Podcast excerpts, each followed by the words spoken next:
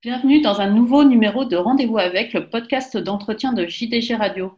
Nous allons parler cette semaine d'amateurisme au sens noble du terme avec Paul-Henri de Quatrebarbes qui vient d'être récemment élu président du club des Gentleman Riders et Cavalières. Paul-Henri, on va rentrer directement dans le vif du sujet. Euh, pourquoi avez-vous accepté ce rôle de président du club des Gentleman Riders et des Cavalières, vous qui avez sans doute un emploi du temps assez chargé? Euh, très bonne question pour commencer. En effet, c'est vrai que bah, tout ça s'est un petit peu précipité ces, dernières semaines. C'est vrai que Gérard de Chevigny nous avait depuis déjà euh, un petit moment exprimé son souhait de, quitter le club. Euh, et, en fait, le, temps passant et, n'ayant pas vraiment d'autres candidatures reçues depuis le club, Gérard m'a un petit peu poussé pour, pour m'engager. Alors c'est vrai que j'ai mis un petit peu de temps à, à prendre cette décision euh, et en même temps, il a fait résonner euh, ce, ce, cette idée un petit peu de, de devoir de reconnaissance. Euh, et c'est vrai que bah, je suis assez reconnaissant du club pour beaucoup de, de très bonnes années, de très bons souvenirs. Un euh, club dont, dont, vous faites partie, je crois, depuis euh, de nombreuses années. Ça doit faire à peu près 20 ans, je crois. C'est ce qu'il a écrit, Gérard, oui, donc il n'a pas dû se C'est ça. Non, non, mais en effet, oui, c'est ça. Donc, ça remonte à des années où on est étudiant, on est disponible pour, euh, pour monter en course et on s'investit énormément. Et puis, entre-temps, en effet, euh, le temps passe, on ne monte plus en course, on, on s'engage dans une vie professionnelle et, et dans une vie euh, familiale. Et en même temps, voilà, je me suis dit aussi qu'il n'était pas nécessairement, euh, il n'y avait pas nécessairement besoin d'être à la retraite pour, pour s'engager dans, dans les passions qui nous animent. Et que peut-être que c'était aussi le moment de, bah, de mettre un petit peu à disposition du club euh, euh, l'énergie qu'on peut avoir encore maintenant, euh, d'une part, et puis aussi parce que assez vite on a on a identifié une, une équipe en fait qui qui, euh, qui était assez disponible et, et je pense qu'à plusieurs on va être capable d'assumer cette cette responsabilité.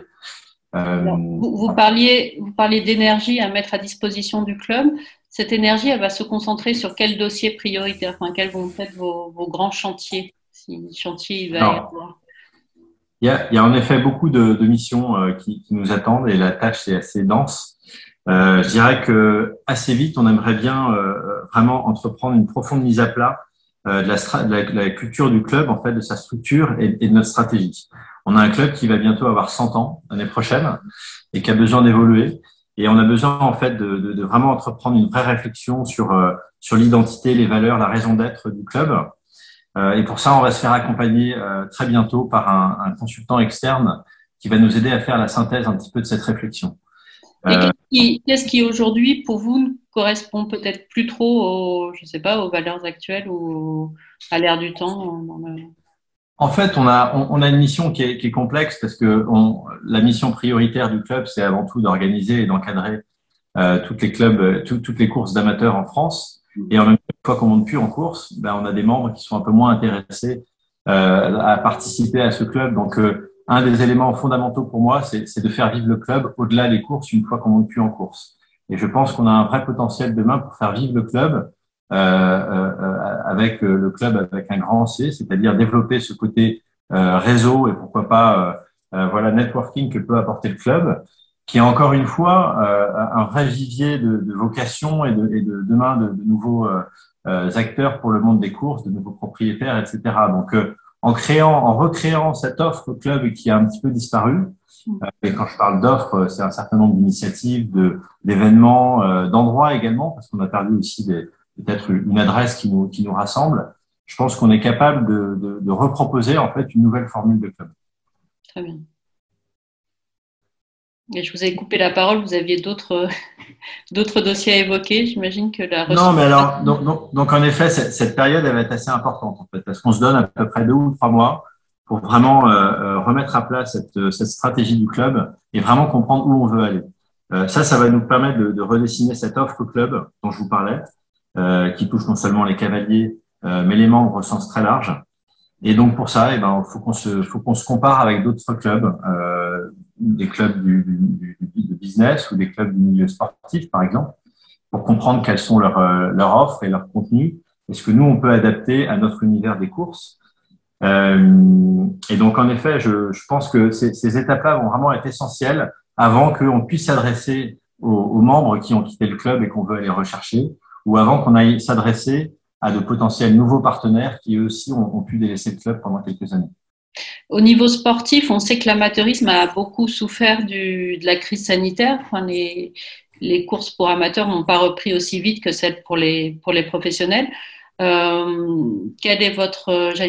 Est-ce que, est-ce que pour vous, les courses d'amateurs en France sont assez bien traitées, assez bien considérées? Est-ce que le programme est suffisant? Quelles sont les voies d'amélioration à, pousser auprès de l'institution alors, en, effet, quand, quand, on parle des différentes étapes euh, et des différents dossiers prioritaires qu'on a, évidemment, une fois qu'on aura fait ce travail un petit peu de, de redessiner un peu la stratégie du club, on, pourra après s'adresser en effet aux instances dirigeantes des, des courses et aller parler directement à, France Gallo, à qui on, on, partagera notre projet.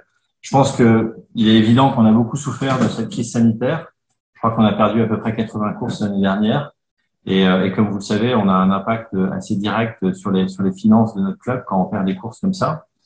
Euh, je dirais qu'on a, on, a participé un petit peu comme, euh, comme, comme beaucoup d'acteurs du, du, milieu à, à ces sacrifices qui étaient un petit peu incontournables. Euh, je, je, dirais aussi que ça nous a permis de voir les choses un peu différemment. Euh, on a appris à travailler de manière un peu différente, euh, euh à distance, de manière un petit peu dématérialisée. on a réorganisé nos, nos, stages, par exemple, de, d'examen du, du, club des gentlemen, qui était très centralisé autour de Paris et qu'on a externalisé dans les régions. Et finalement, ça a créé un certain nombre d'initiatives régionales qui peuvent faire du sens dans, dans notre projet de demain. Donc voilà, j'essaie de trouver les éléments positifs. Maintenant, je dirais que euh, on, on s'est aussi un peu soumis en effet aux restrictions que France Gallo pouvait avoir. Euh, ce que je dirais, c'est que aujourd'hui, on ne sent pas du tout euh, le, le, fait de euh, d'être mis à l'écart, euh, mais bien au contraire. Je dirais que je crois que la première personne qui m'a qui m'a fait signe euh, quand, quand j'ai annoncé ma ma candidature, c'est Henri Pourret, qui, qui d'emblée m'a vraiment confirmé tout, tout, le soutien de France Gallo et, et, en même temps son attente qu'on vienne avec un vrai projet. Et je pense que c'est aussi à nous, à un moment donné, de venir avec une équipe euh, soudée euh, et qui soit capable aussi de leur proposer un projet. Parce que pour créer un programme, eh ben, faut savoir identifier quel est le profil d'un gentleman ou d'une cavalière aujourd'hui, ce qui n'est pas toujours évident. Euh, et, et, savoir identifier les courses qui, pour nous, évidemment, vont drainer un maximum de partants dans des belles courses et dans des beaux hippodromes, mais aussi pour France Gallo et le PMU qui vont être capables, ces courses, de, de générer quand même un, un, un, attrait à la fois euh, financier mais sportif. Euh, où en est-on de, de l'amateurisme en France? Vous parliez des stages de, de formation. Est-ce que vous avez plus de candidats, moins de candidats? Enfin, Est-ce que l'équitation de course au sens général euh, intéresse de plus en plus de jeunes ou, euh, au contraire? Je n'ai pas encore tous les éléments chiffrés sur ces éléments-là, mais ce que je peux vous dire, c'est que euh, en, fait, on, a de plus en plus de, euh, de, de, de, sources de candidatures entre guillemets, puisque c'est vrai qu'aujourd'hui l'amateurisme, c'est pas seulement un seul circuit, mais il y a beaucoup d'éléments satellites au club. Euh, tout le monde connaît maintenant les, les courses des grandes écoles. Euh, il, y a, il, y a, tout le milieu hippique de manière générale. Euh, il y a les courses de poney demain qui peuvent être également aussi euh, un, un, un, nouvel élément qui entre un peu dans, dans cet enjeu de l'amateurisme. Euh, à nous de canaliser, de trouver les, les, les bons éléments pour, pour, vraiment que ça rentre aussi dans, dans l'état d'esprit du club. Euh, mais ce qui est sûr, c'est que l'attrait euh, vraiment course et sportif des, des courses aujourd'hui a, a, a, toujours autant de autant de d'amateurs et, et, et, on a une vraie carte à jouer. À, à nous de pas nous louper sur euh, comment on les comment on oriente ça sur une solution unique. Euh, mais voilà, ce que je peux vous dire, c'est qu'il y a il y a demain clairement un intérêt très fort pour aller diversifier euh, le recrutement de ces futurs euh, gentlemen ou cavalières. On a vu aussi ces dernières années un certain nombre de, gentlemen et même de, de cavalières, euh, alors plutôt dans les têtes de liste, basculer dans, le, dans le, les rangs des professionnels. Est-ce que l'amateurisme peut devenir un, une AFASEC bis pour, certains profils qui veulent se, qui veulent se dans les rangs des amateurs? Est-ce que ça, c'est vraiment la vocation de l'amateurisme ou ça doit rester euh, des cas particuliers de, de personnes euh, extrêmement douées qui, qui changent d'avis en cours de route C'est véritablement un vrai enjeu et c'est là aussi où je pense que c'est à nous de, de redessiner les, les contours de, de, de l'identité de ces cavaliers. Euh, je trouve qu'on a réussi euh, depuis ces, ces maintenant bientôt 100 dernières années à maintenir ce statut amateur qui est parfaitement amateur en France. On a beaucoup de contre-exemples en, en Angleterre ou en Irlande en particulier où, où le statut d'amateur est vraiment à la périphérie du, du statut de jockey professionnel. Euh, c'est vraiment pas notre objectif de se diriger vers, ce, vers cette voie-là. Après, reste à nous voir comment on, on, est capable de soit cadrer au départ euh, les conditions d'intégration euh, du, du, club, euh, de créer une, une seconde voie, peut-être, euh, pourquoi pas, pour vraiment isoler ce, ces profils dont vous parlez. Mais clairement, je trouve qu'on on a su maintenir au fil de ces dernières années un, un niveau technique dans, dans les courses qu'on représente, que ce soit en plat ou en obstacle, euh, chez les garçons ou les filles, euh, un niveau qui est quand même assez élevé et malgré tout avec des conditions très restrictives d'amateurisme qui nous impose encore aujourd'hui de ne de, de, de, pas avoir un, un, un, emploi directement lié à une écurie de course, par exemple. Euh, pour moi, c'est très important de garder cet état d'esprit. Et, et, et, et, demain, un amateur, il doit pouvoir monter en course uniquement pour son plaisir et pour le goût du sport, et, jamais ça doit, ça doit croiser euh, des, des, des, éléments financiers, par exemple. Mmh. Euh, encore une fois, ça va vraiment faire partie de cette, cette réflexion qu'on veut se donner pour que demain, euh, on puisse apporter à France Gallo notre définition de l'amateur de demain. Euh, c'est sûr que le contexte a beaucoup changé. Euh, vous parlez de la FASEC, par exemple, les courses de poney aujourd'hui, c'est plus une, une école qui, qui, qui vient finalement euh, produire beaucoup de, de, de, de, futurs jockeys, qui sont d'ailleurs une, une, très bonne approche. Est-ce qu'il y a une autre voie sur ces courses de, de poney, par exemple, issues du, du milieu des, des, des, centres équestres, etc., qui peut plutôt avoir cet état d'esprit plus amateur? Ça fait, des, ça fait partie des sujets qu'on qu explore. Bon, un vaste programme donc. Ouais. Pour en revenir à, à vous, vous avez euh, avant de, avant de raccrocher vos bottes, était un gentleman rider euh, brillant. Est-ce que pour les plus jeunes de, de nos éditeurs, est-ce que vous pouvez nous rappeler un peu voilà, votre, carrière, euh, votre carrière dans les pelotons? Je ne sais pas si, si c'était très brillant, mais j'ai eu beaucoup de chance parce que j'ai euh, pas monté beaucoup de courses. Je crois que j'ai monté 180 courses et j'en ai gagné 18.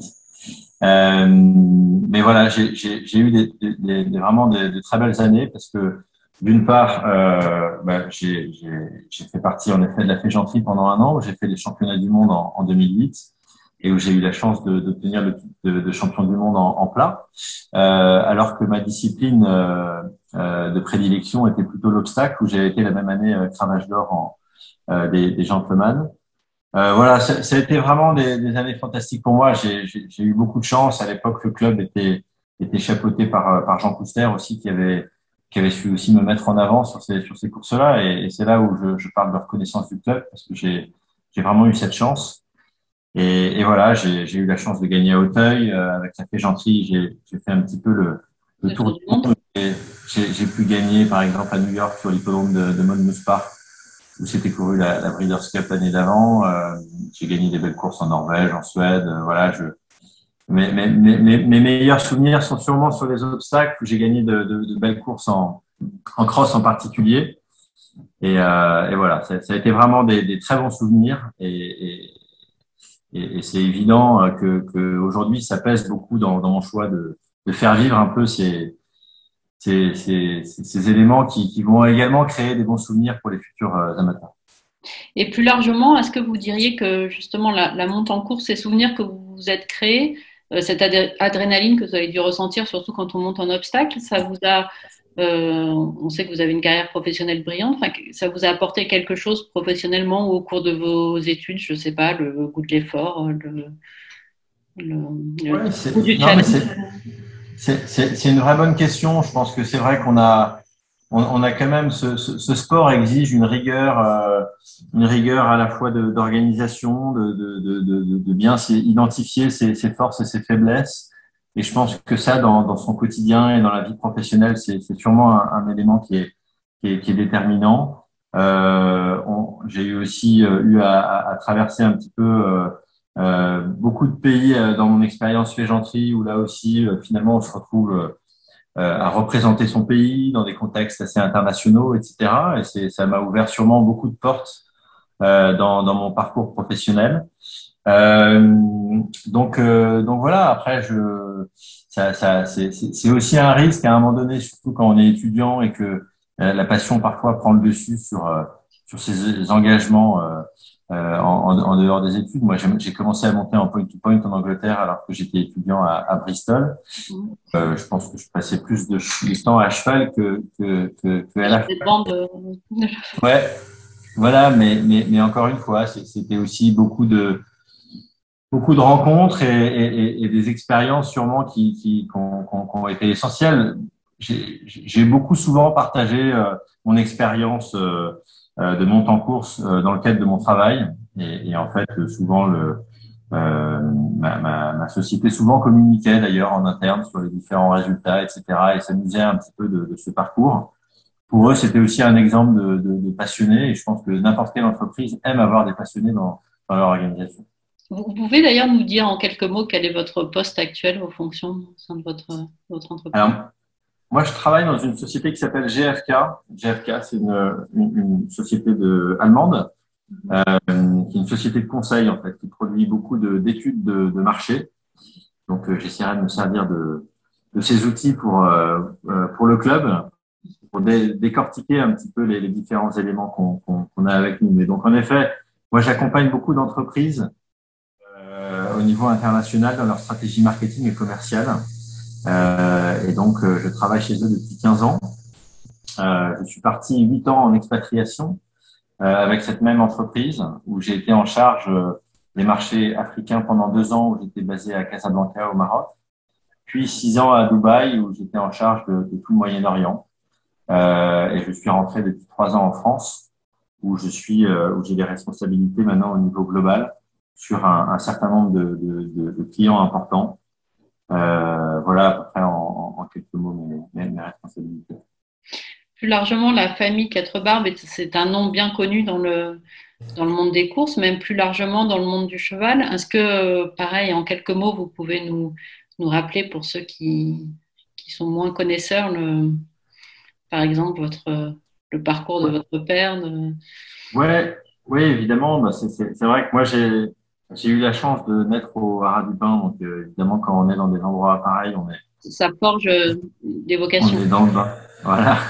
Et en fait, euh, bah, concrètement, quand, quand moi j'étais plus jeune, euh, euh, on allait monter à poney sur les parcours de cross de l'hippodrome du Pin, ou alors on allait, on sortait en promenade, non pas sur des poneys, mais sur des sur des, des gagnants de groupe 1, où on partait en promenade avec notre père sur Épervier Bleu ou Freedom Cry. Enfin, c'était quand même des des expériences euh, vraiment très marquantes. Euh, je dirais que c'est c'est c'est c'est ce qu'a réussi mon père avec ses avec ses enfants, c'est qu'il a réussi à nous transmettre cette passion-là. Euh, donc lui, en effet, il était officier des haras et, il a dirigé le, le haras de Lamballe d'abord en Bretagne, euh, puis le, le haras du Pin. C'est vraiment les, deux les deux postes qu'il a qu'il a le plus apprécié. Et donc à travers son expérience, nous en effet, on a on, a vraiment bénéficié de, de, de cette passion qu'on a vécue euh, au quotidien. Euh, et maintenant que votre père est retraité, je crois, enfin, il a pu développer, enfin, sans, sans le développer d'ailleurs de façon, façon exagérée, pardon, parce qu'il a que peu de poulinières, mais un élevage de tout premier plan, parce que c'est notamment lui qui a élevé Bachasson, un, un tout bon cheval qui, euh, qui continue de briller malgré euh, les années qui passent. Euh, donc on ressent euh, là aussi on ressent la fibre obstacle que vous évoquiez plus tôt dans la montée en course, mais euh... oui, oui, tout à fait. Non, c'est vrai que bah, c'était assez intéressant d'ailleurs de voir la transition d'un euh, bah, de, de l'activité de mon père qui est passé d'un d'une responsabilité de sélection à travers son, son rôle d'achat des talons aussi qui était très important. Euh, J'évoquais des, des des, des étalons euh, qu'on a connus au Haras du Pin, mais il était impliqué dans, dans beaucoup d'achats de, de, chevaux qui ont été déterminants dans, dans l'élevage français.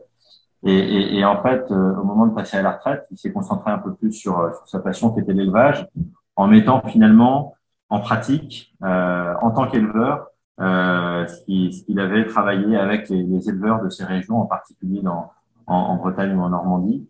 Et donc, en effet, aujourd'hui, il a une jument qui s'appelle Veltava, qui est elle-même issue de, de l'élevage de son père, qui, une jument qui s'appelait Ivanessa, qui était une très bonne jument dans les années 70.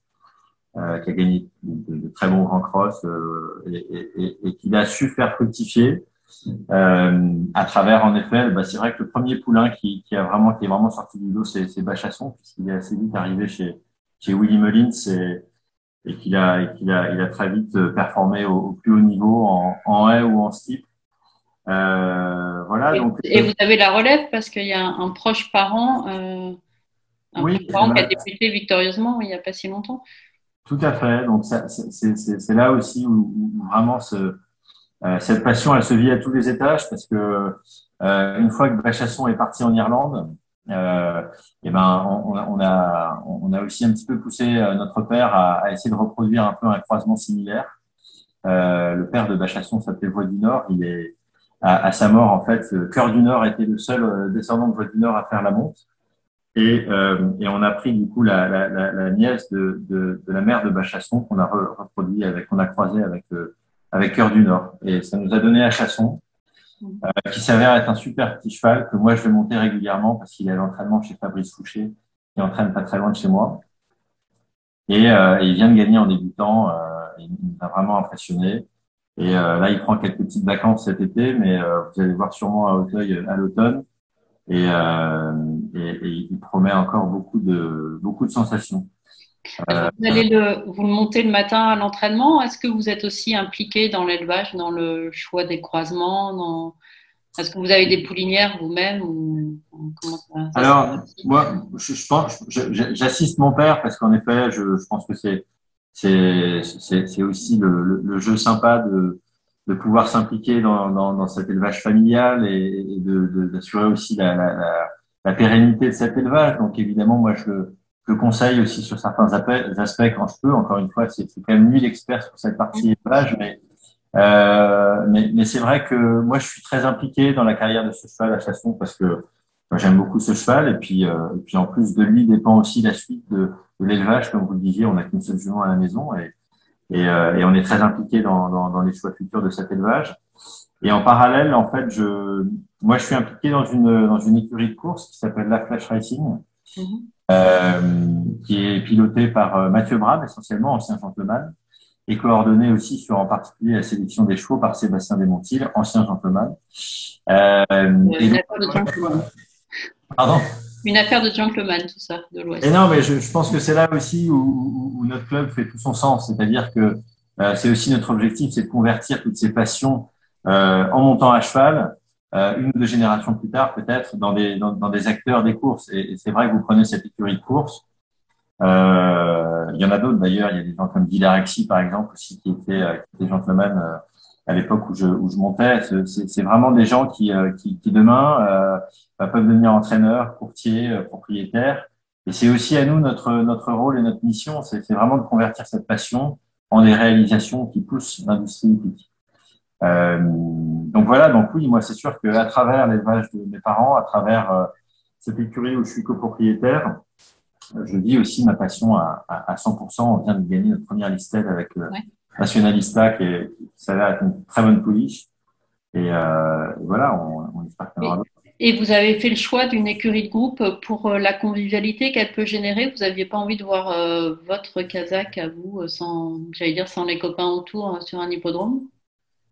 Ça, ça viendra peut-être. Euh, je dirais que on, vit déjà euh, la, la, passion de, de l'élevage familial à travers cette casaque euh, qu'a mon père et qui représente finalement toute la famille quatre barbes. Donc moi, je n'ai pas encore ce, ce, besoin à titre personnel de, de l'engager, mais ça viendra sûrement à un moment donné. Euh, J'aime beaucoup cet esprit en effet de, de convivialité. Alors la Flash Racing, c'est un, une écurie qui est qui est assez euh, qui est assez varié en termes de, de, profil. Il y a des gens qui connaissent un peu moins les courses, d'autres un peu plus experts. Vous êtes combien d'associés, enfin en tout cas de porteurs de part On doit être une vingtaine dans, dans cette écurie. Oui, donc ça reste une taille euh, humaine.